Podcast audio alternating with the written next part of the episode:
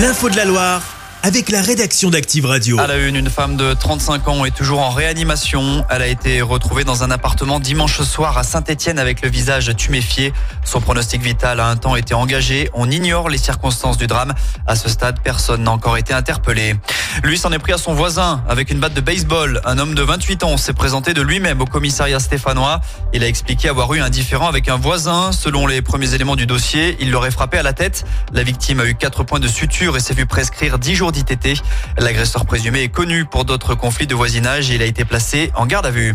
L'actu, c'est aussi ce car qui a perdu deux roues sur la 89.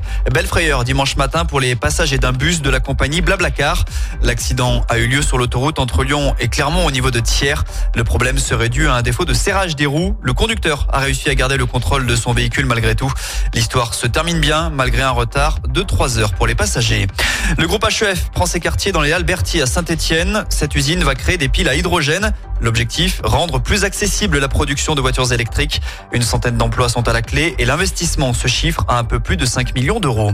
Est-ce la fin du permis de conduire à vie? Le Parlement européen va en tout cas se prononcer sur la possibilité d'imposer aux conducteurs une visite médicale tous les 15 ans pour pouvoir conserver son permis.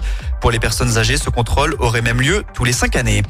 Neuf établissements d'Auvergne-Rhône-Alpes ont eux reçu un bib gourmand. La distinction est décernée par le guide Michelin et elle récompense la bistronomie moderne avec des produits locaux régionaux. Parmi les nouveaux sites primés, l'acte 2 à Saint-Bonnet-le-Froid dans la Haute-Loire voisine. En rugby, il fallait être très rapide pour transformer l'essai et obtenir sa place pour le fameux crunch ouverte à 10h ce matin. La billetterie pour le prochain France-Angleterre qui se jouera à Lyon mi-mars a été prise d'assaut. Avant midi, tous les tickets avaient déjà trouvé preneur. Enfin, on termine avec un mot de culture. Papa te demande il est où ton sac Tu sais pas, tu le cherches, tu le trouves, tu me suis allez papa pour la pas le temps. Avis aux fans de Gad Elmaleh, l'humoriste sera en spectacle dans la Loire l'an prochain. Il se rendra au Zénith de Saint-Etienne le 21 mai 2025 pour présenter son tout nouveau spectacle intitulé lui-même.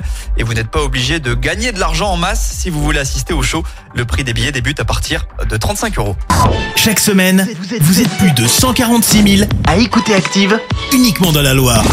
L'actu locale, les matchs de la SSE, les hits, les cadeaux, c'est Active.